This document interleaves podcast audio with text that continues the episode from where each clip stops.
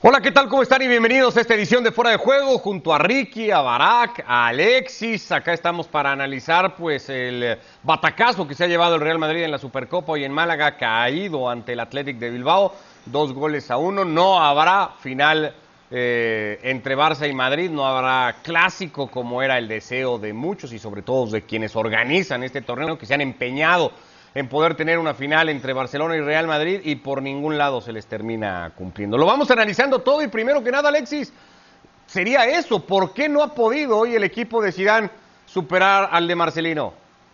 ¿Qué tal, Ricardo? Buenas noches a todos, Barak, Ricky. Bueno, pues eh, le ha pasado lo mismo que le viene pasando al Real Madrid en toda la, en toda la temporada. Es un, es un equipo muy, muy ciclotímico, es un equipo que tiene tramos buenos de partido que los alterna con, con, tramos muy malos, como lo que le ha pasado al principio del encuentro. Normalmente, eh, como los equipos le suelen, esperar, eh, le suelen esperar atrás, cuando el Madrid pasa por esos momentos malos, eh, lo que suele pasar es que pues el partido se queda en tabla, ¿no? O a lo mejor, como le sucedió contra el Cádiz o contra el Alavés, le cae algún gol. Pero hoy no, hoy el Athletic ha visto al Madrid débil y ha salido, ha salido a por él. Es un, en este tipo de partidos se propician este tipo de, situaciones, el, hecho de que el equipo menor, en teoría, o el equipo más débil eh, salga sin complejos, porque sabe que a un único partido encima con un Madrid tan titubeante como este, pues se le puede atacar. El Atleti ha ido por el, ha ido por el Madrid, le ha hecho dos goles, le ha podido hacer cuatro en el primer, en el primer tiempo y, eso es lo que le ha pasado, que cuando el el Real Madrid ha intentado, ha intentado reaccionar, ya ha sido demasiado, demasiado tarde. El Madrid este año se escapó de una situación parecida en Mönchengladbach, eh, también perdiendo 2-0 al final en un arreón eh, pues casi pues casi milagroso consiguió equilibrar el, marcador y eso fue lo que al final acabó clasificando al, al Real Madrid pero hoy no ha podido ser. Y como bien decías esa final que todo el mundo tiene preparada, especialmente el presidente de la Federación Española, que amaña todo, amaña sorteo y amaña todo para que se dé ese clásico, pues por segunda temporada consecutiva eh, no se da. Y es más, en la Supercopa de España, en la que en teoría y tradicionalmente se enfrentan siempre el campeón de liga y el campeón de copa, el año pasado en la final no estaba ni el campeón de liga ni el campeón de copa, y este año en la final tampoco está el campeón de liga y tampoco estará el campeón de, de copa. Así que es una Supercopa Supercopita, una Supercopa rara, porque evidentemente no cumple los requisitos eh, con los que este torneo se creó inicialmente. Sí, una cosa rara, curiosa y evidentemente pues absurda, tendríamos que tildarla de eso cuando en, juego hay una Supercopa que debería de medir a los equipos reinantes de cada competición, no es el caso. A, ver, Barak, eh, ya dice Alexis, creo que podemos más o menos coincidir, el Athletic planta muy buena cara en la primera mitad, sorprende a todos. Y, sorprende que también después de hacer el primero, pues el equipo de Marcelino sigue buscando hacerle daño al Madrid, aprovechando ese momento y lo consigue con el penal que regala Lucas Vázquez. Y luego la reacción del Madrid, pues no sé si será más a base de nombre, de empuje, del talle que puede tener el Madrid como equipo, ¿no? Y, de su fuelle, que, por muchos recursos, porque eso no, no es que le haya dado mucho más o algo muy, muy diferente, ni Zidane ni sus propios futbolistas al segundo tiempo. A ver, yo, yo no considero que, el Real Madrid haya hecho un partido desastroso. Eh, tampoco me parece que el Real Madrid haya sido un equipo genial ni que se acercara a ello en la buena racha de resultados. Creo que el Real Madrid sufre todos los partidos y depende mucho de la fortuna, ¿no? Cuando ganas por poco, cuando no te sobra mucho, dependes mucho de que no cometan errores graves y regalen goles tus futbolistas. Eh, pasó hoy dos veces con, eh, en la defensa, ¿no? Fue, fue evidente lo de Lucas Vázquez. Dependes de que aquellos balones que, que, pueden caer en el travesaño acaben en las redes y, le pasó dos veces también a Marco Asensio. Es decir, el, Real Madrid me parece que no hace un partido tan distinto a lo que viene haciendo el Real Madrid. Yo creo que el Real Madrid jugando como hoy va a ganar la mayoría de los partidos que juegue, pero pero como le sobra tan poco, pues habrá partidos en los que el viento no sople a favor. Claramente hoy fue una de esas noches y entonces el Real Madrid, mientras no alcance un nivel mucho, de una consistencia mucho mayor, que, domine los partidos de manera más clara, que genere ocasiones más claras, que sea más fluido a la hora de tener el balón, que sufra menos cuando le hacen ocasiones, pues sí, va, va a seguir teniendo derrotas de manera más o menos constante, por más que con este nivel le siga alcanzando para ganar la mayoría de los partidos. Dijo Zidane después del partido, Ricky, y ojo que solo cito a Zidane, para que luego no digas que somos nosotros cargándole la mano y tal. No supimos leer el partido, es una especie de mea culpa del técnico francés, ¿O, es simplemente una declaración como para pasar página rápido? Para pasar página rápido, como todas las conferencias de prensa de Sidán, que, que, no dice mucho, dice lo justo, lo necesario y nada más. Es muy inteligente desde mi punto de vista eso. como siempre te digo, si no te puedes dormir, poner una conferencia de prensa de Sidán, a los dos minutos está frito. Pero al margen de todo esto, lo que pasa es que quedas condicionado con el 1 a 0 abajo, ni hablar con el 2 a 0. Eso significa que empezás a adelantar líneas, te empezás a desesperar un poco. Eh, anotó uno, le anularon otro, un cabezazo de Sergio Ramos que pasa por centímetros, dos pelotas en los palos, como decía Barak, de Asensio, hace que este Real Madrid intentó. Para mí el Atlético de Bilbao se defiende muy bien, ganando 1 a 0 y ganando 2 a 0. Los mete casi todos atrás. Ya de por sí es un equipo que defiende muy bien, con Marcelino también tiene ideas para jugar a la contra. Em, y tratar de, intentar tener la pelota, pero tuvo un 70% de posesión este Real Madrid. No se le da por esos goles tempranos y por esos goles que son errores de un jugador, eh, nada más. Em, que no los comete tanto eh, Lucas Vázquez, que no los comete tanto el Real Madrid. Lo que pasa es que hoy uno deriva en penal y el otro en una muy buena jugada, una jugada extraordinaria en ese robo que termina eh, García mandándolo al fondo de la red. Eh, es borrón y cuenta nueva. Ya venían de Osasuna, de un 0 a 0, no pudieron volver a Madrid, ya todo mal con los vuelos, todo, todo, todo le sale mal al Real Madrid, una semana para el olvido. Pero bueno, decías hoy que todos querían una final Real Madrid-Barcelona, todos menos la mitad de Bilbao. Eh, y se da para que el Barcelona se enfrente ahora eh, a un equipo donde las posibilidades de ganar aumentan mucho para el equipo de Cuman.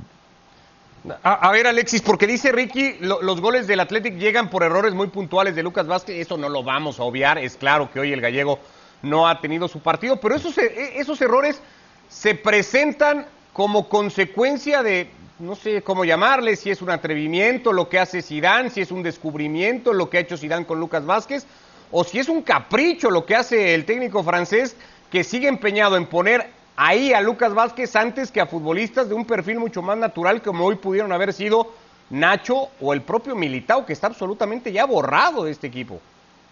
A ver, yo creo que evidentemente hoy, Lucas se ha equivocado eh, y, hoy es, es, responsable, es el mayor responsable de la, de la derrota, pero recargar o cargar eh, las tintas sobre Lucas Vázquez me parece injusto porque el rendimiento de Lucas Vázquez, eh, desde que se vio obligado a jugar en esa posición, que no es la suya, recordemos, y donde ha jugado 17 partidos consecutivos rindiendo un gran nivel, Lucas Vázquez es responsable de muchos de los éxitos que ha conseguido el Real Madrid en los últimos meses, jugando ahí, insisto, en una posición que no es la suya y cumpliendo con creces, con lo cual, eh, bueno, pues ahora culparle de esta de esta derrota, bueno, pues sí, evidentemente tiene su cuota de responsabilidad. Por ejemplo, en el segundo gol, en el penalti, eh, se le ven las carencias como lateral, cómo le ganan la espalda y cómo luego no es capaz de, recular y le acaba haciendo penalti a Íñigo Martínez. Ahí es donde se ve que evidentemente pues tiene algunos, algunas carencias como lateral normal, porque no es supuesto, porque no ha jugado ahí desde hacía mucho tiempo, eh, pero no creo que se le pueda culpar a, a, Lucas Vázquez por, por, estos errores puntuales. Creo que eh, la derrota del Real Madrid, más allá de esos errores, tiene mucho que ver también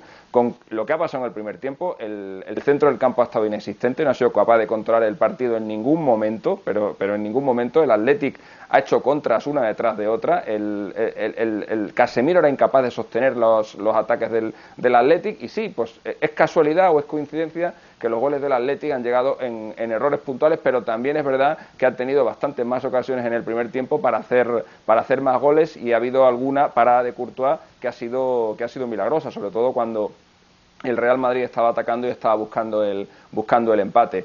Eh, también es verdad que ha tenido mala suerte en el segundo tiempo con esos dos tiros al palo de, Marco Asensio. Marco Asensio en los últimos en los últimos cinco partidos ha tirado cuatro palos, los dos de hoy, más otro que tiró en Elche, más otro que tiró contra el contra el Granada. Eh, tiene un golpeo fantástico desde fuera del área, pero bueno, no se le acaba de no se le acaba de dar ese, ese gol que no acaba de, de conseguir. Y yo creo que la victoria del Athletic es justa. Eh, me, parece que, me parece que ha sido bastante mejor en el primer tiempo de lo que el Madrid lo ha sido en el, en el segundo y por tanto creo que es un justo finalista. Y además se hace también justicia con los entrenadores que van a jugar la final. Tanto Kuman como Marcelino fueron despedidos por el Valencia justo después de ganar la Copa.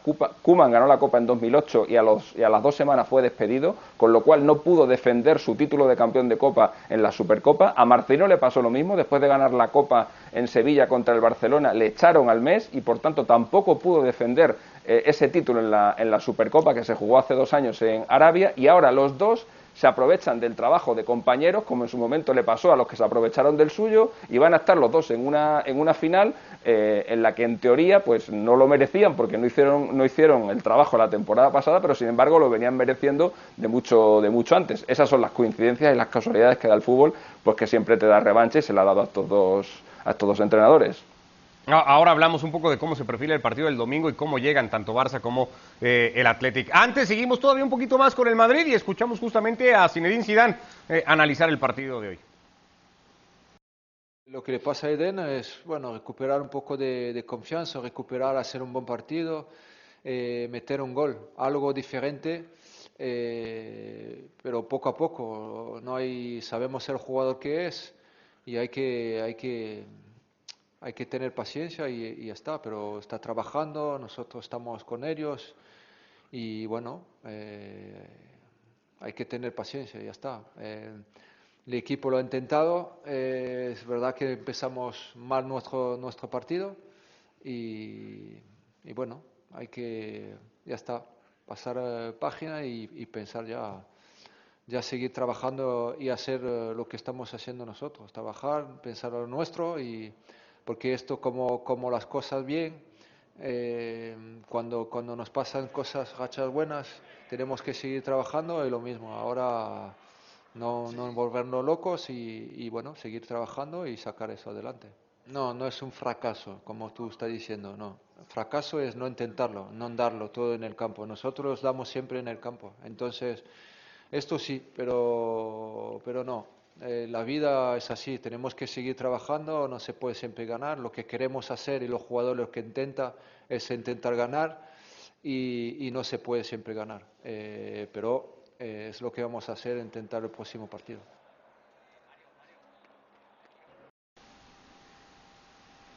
No pierde los papeles Zinedine Zidane prácticamente nunca y tampoco se sale, ¿no? De mucho del repertorio.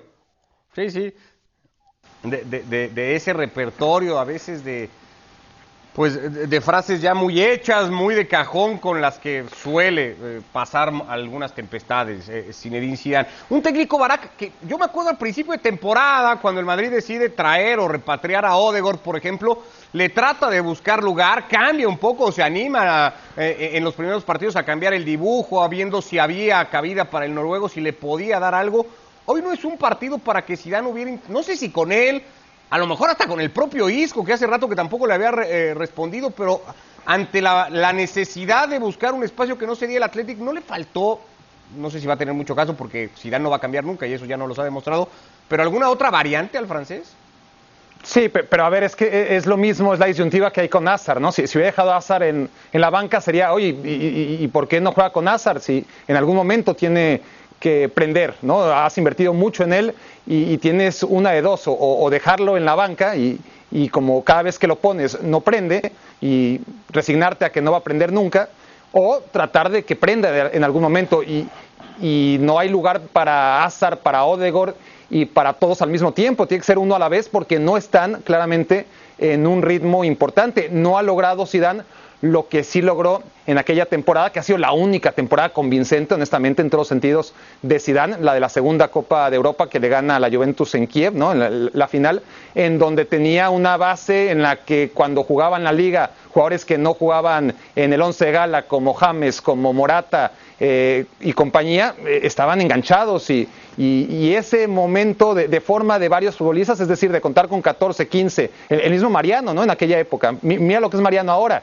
Eh, Mariano entra hoy al minuto 88 y lo hace en lugar de Benzema, además, rarísimo. Eh, de esas eh, decisiones que, bueno, no, tampoco es que hubiera cambiado tanto seguramente, pero ¿por qué sacas a Benzema? alguien me lo tiene que explicar todavía, no, sé si lo hayan se lo hayan preguntado en la conferencia de prensa. Pero más allá de eso, ¿no? de, ese cambio eh, que no se puede comprender, y lo que tú dices que sí, le, faltan ciertas variantes y, uno piensa que Odegord podría eh, parecerse un poquito al de la Real Sociedad, que no puede cambiar tanto en tan poco tiempo, Pues ¿qué pasa con Jovic? ¿no? Jovic era una cosa en el Eintracht Frankfurt, es otra cosa totalmente en el Real Madrid. ¿Es culpa de Zidane? Seguramente no, el salto es gigantesco, pero cuando ves que le pasa a Jovic, cuando ves que le pasa a Odegaard, cuando ves que le pasa a Mariano, hombre, ¿no? también es responsabilidad del técnico hacer que los futbolistas, no todos, porque no puede, eh, no es su responsabilidad que todos rindan al máximo nivel, pero tampoco que ninguno de los que fuera el Real Madrid lucían se parezcan a ello con la camiseta blanca, más allá de que todos entendemos que es otra cosa y otra presión y totalmente un reto muy distinto al de jugar ya sea en el Lyon, ya sea en la Real Sociedad o en el Eintracht Frankfurt. Y al final de cuentas, la conclusión es esa. Eh, Zidane por lo menos ya tiene 11 o 10 más o menos fiables, pero un equipo como el Real Madrid debería tener 14, 15 futbolistas totalmente enchufados y no los tiene. Eh, los resultados, y, casi que solo los resultados, Ricky, sacaron al, a, a Zinedine Zidane de un problema en el que estaba metido el técnico francés, que se daba pues eh, como muy cercana su, su destitución en caso de que no se enderezara el rumbo muy rápido. ¿Resultados como el de hoy pueden volver a poner a Zidane en esa situación? Sí, primero quiero decir que la obsesión, obsesión que usted tiene con Zidane ya está al borde de la locura. nunca he visto una cosa así. Ah, pero si es él es, ¿de quién quieres que te hable entonces si no es del técnico no, Madrid? pero no le podés dar tanto. Un tipo que ganó 11 títulos, perdió un partido, eh, que no jugó tan mal el Real Madrid, dejó todo en la cancha del Real Madrid. un equipo que metió a nueve atrás defendiendo. No es tan fácil, Ricardo. ¿Y qué me venís ahora con Odegar? Odegar, que casi no ha jugado, que no ha rendido, lo está buscando la quinta pata al gato permanentemente que se lo den a la Real Sociedad, que, que, lo aprovechan, ¿eh? Es decir, si, no quieren que se lo regresen a la Real Sociedad, que verás lo bien que juegan. Bueno, ahí, Pero es que ese es el punto, Ricky. No ha jugado porque Zidane no lo ha puesto a jugar. Con el, tema de Pero no puede jugar en el Real Madrid Odegar, no le da para jugar en el Real Madrid, le queda recontra grande el Real Madrid. Es jugador de la Real Sociedad. No, pero con, el, con el tema de Odegar hay una cosa interesante y es que en el Madrid, por ejemplo, hay un enfado muy grande con Unai Emery, el entrenador del Villarreal, porque Unai le dijo al Real Madrid que iba a utilizar mucho a Cubo eh, y que le iba a poner y que Cubo iba a ser un jugador decisivo en el Villarreal. Eh, el tiempo pues ha hecho que Unai no cuente con Cubo y eso ha hecho que Cubo acabe en el Getafe. Y en el Madrid tienen un cabreo importante con el Villarreal por esto. Bueno, pues la situación es la misma que ha vivido Odegar. Eh, Zidane se empeñó en traer a Odegar, de hecho, al principio de la temporada habló con él, le dijo que se viniera de la Real Sociedad porque Odegar quería seguir una temporada más en la Real Sociedad porque entendía o pensaba que no iba a jugar y Zidane le prometió que iba a jugar. Es más, Zidane le prometió al club que iba a jugar Odegar y que por eso se lo tenían que traer de la Real Sociedad. Bueno, el tiempo ha hecho que Zidane, por lo que habrá visto en los entrenamientos o por lo que sea, al final de la idea que tenía inicialmente ha cambiado y ahora Odegar no está jugando. Es lo mismo que le ha pasado a Cubo en el en el Villarreal. ¿Por qué el Madrid se enfada con el Villarreal? ¿Por qué hacen esto con Cubo si está pasando exactamente lo mismo con Odegaard en el club? Son cosas que pasan. Tú tienes unas ideas en agosto o en julio cuando empiezas la temporada y luego el transcurrir de los, de los partidos, el transcurrir de los acontecimientos te va cambiando ese, ese discurso. Es verdad que a no lo hemos visto, no lo hemos visto porque ha jugado muy poco, pero lo que es evidente es que si Zidane no le pone, será porque lo que está viendo los, en, los, en los entrenamientos no le convence y le convence más su famoso triunvirato Casemiro Cross Modric y de vez en cuando ha metido a Isco o a Valverde. Bueno, pues eh, son, son, son las cosas que pasan, pero, pero quiero insistir en esa parte. Muchas veces uno tiene una idea preconcebida en agosto, pero luego las cosas van surgiendo y esas ideas pueden cambiar y no hay por qué pensar que se está yendo en contra de un club o en contra de un jugador, es simplemente pues que las cosas son así. Pero eh, aunque Ricky se enoje, que es que da para pensar que a lo mejor no es necesariamente lo que Zidane vea en el entrenamiento, sino que se siente más protegido, más seguro, más cobijado con este esquema y dice, bueno, pues tampoco le movamos tanto si esto más o menos nos alcanza casi siempre, ¿no? Sí, y, es difícil culparlo en ese sentido, honestamente, porque ahí están los resultados. La, excelencia deportiva del Real Madrid de Zidane sigue pendiente, no ha sido un equipo regular en ninguna de las dos eras de Zinedine Zidane, pero vaya que ha ganado. Y vaya que ha ganado con este triunvirato, ¿no? Y, vaya que los mejores momentos se los ha dado Casemiro, Modric y, Cross. Entonces tampoco puedes culparle demasiado que apueste por ellos hasta la muerte, ¿no? Y, sí, creo que hay ciertos partidos en algún otro momento que apostaba por cinco mediocampistas, Valverde encontró su lugar, por ejemplo, Isco en su momento estuvo inspirado y necesitaba más minutos y se los daba, pero claramente Zidane no ha logrado replicar lo que en su momento, ¿no? El, tener a varios futbolistas que al menos, es decir, nadie pide que sienten ahora a Modric o a Kroos o a Casemiro, pero que convivan con ellos. Sí. Por cierto, bueno, pues vamos a dejar el tema de Supercopa del Real Madrid, de la eliminación del equipo de Zidane a manos del de Marcelino García Toral, no sin antes contigo Martín Einstein para tener lo último que ha sucedido desde Málaga antes de ahora sí ya pasar página de cara al partido del próximo domingo. ¿Cómo andas? Hola Ricardo, ¿cómo están? Un abrazo desde la Rosaleda.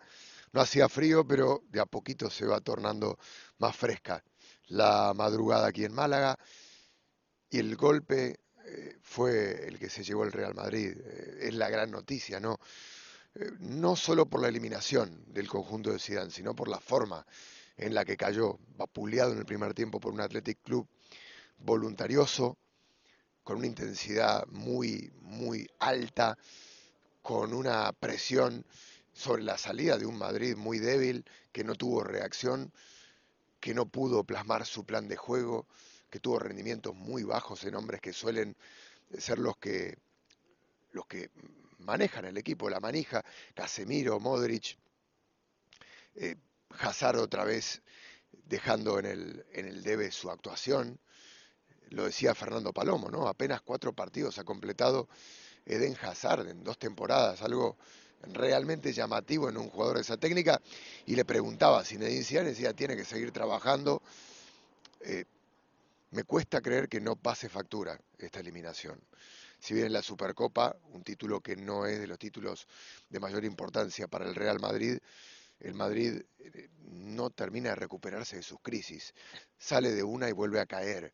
Eh, no tiene consistencia, no encuentra regularidad y da la sensación de que es para lo que les da a estos futbolistas, que ya no tienen esa capacidad de, poder eh, mantenerse en el tiempo.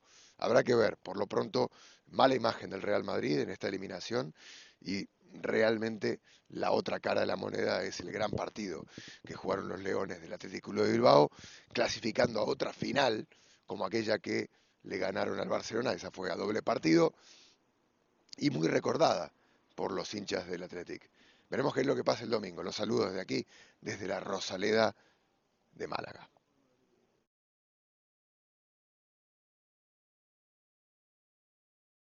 Muchísimas gracias, Martín. Un abrazo y bueno, ya seguiremos con más del eh, tema. El partido, por cierto, del próximo domingo por ESPN Plus, por nuestra aplicación, con Fernando, con Mario. Ahí estará Martín seguramente desde la cartuja con todo lo que se tenga que contar del partido entre el Barcelona y el Athletic de Bilbao que se ha metido a esa final a costa del Real Madrid. Bueno, se viene hablando o, se viene generando cierta polémica y hoy aprovechamos que está con nosotros Mr. Chip para entenderla mejor o para saber por qué se dicen unas cosas, porque de acuerdo a la Federación Internacional de Estadística de Fútbol y la Fundación de Récords y Estadísticas Deportivas, estos serían los mejores goleadores en la historia en partidos oficiales.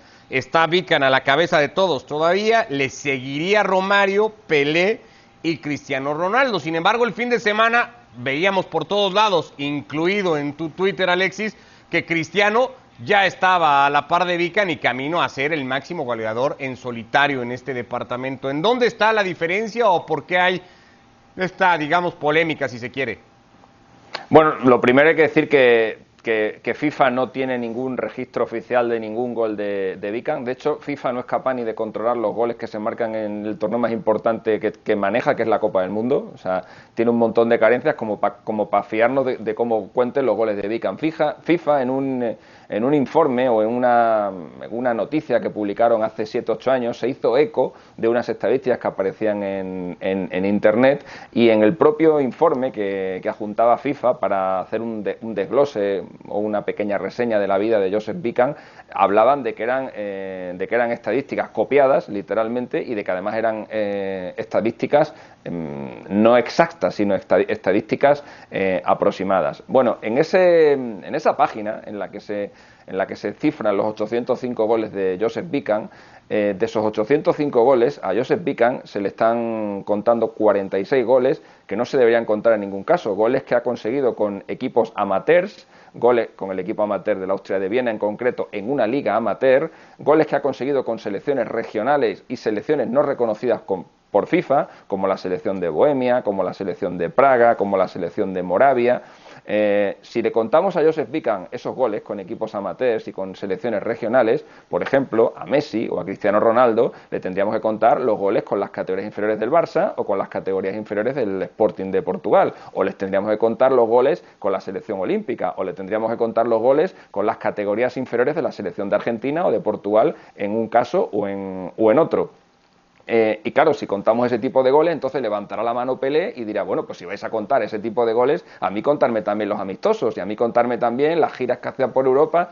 En algún momento hay que poner un cerco, hay que poner una valla en la que delimitar qué tipo de clasificación o qué tipo de ranking estamos contando. Y la, la, más lógica, la más normal es contar competiciones oficiales y profesionales. Si nosotros contamos competiciones oficiales y profesionales, ni le contamos a Cristiano los goles con el Sporting B, ni le contamos a Messi los goles con las categorías inferiores de Argentina, ni por supuesto le contamos a Vican los goles con selecciones regionales o los goles con equipos amateurs. Y si hacemos eh, esa cuenta como se tiene que hacer, pues la cuenta está que ahora mismo Cristiano Ronaldo tiene 759 goles, Joseph Bican tiene 759 goles y Pelé tiene 757 goles. Y esas como están, como están las cuentas. Pero sobre todo importante que la gente no piense que FIFA ha certificado o ha dejado de certificar nada. Insisto, lo de FIFA es una copia de un artículo que se publicó o de una web que, se publicó en Internet hace muchos años, pero que para nada es un trabajo de FIFA.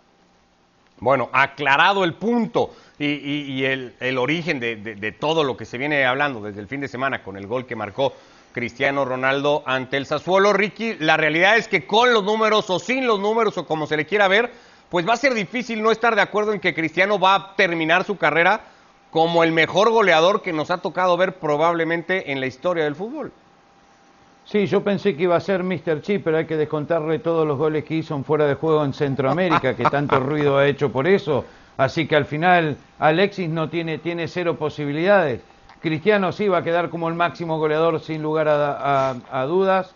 Eh, no creo que Messi tampoco lo pueda, eh, se pueda acercar, hay que ver, pero Cristiano va a seguir haciendo goles y, y, es una máquina de hacer goles y la verdad merecido, porque en eso, en eso no hay quien, quien le gane.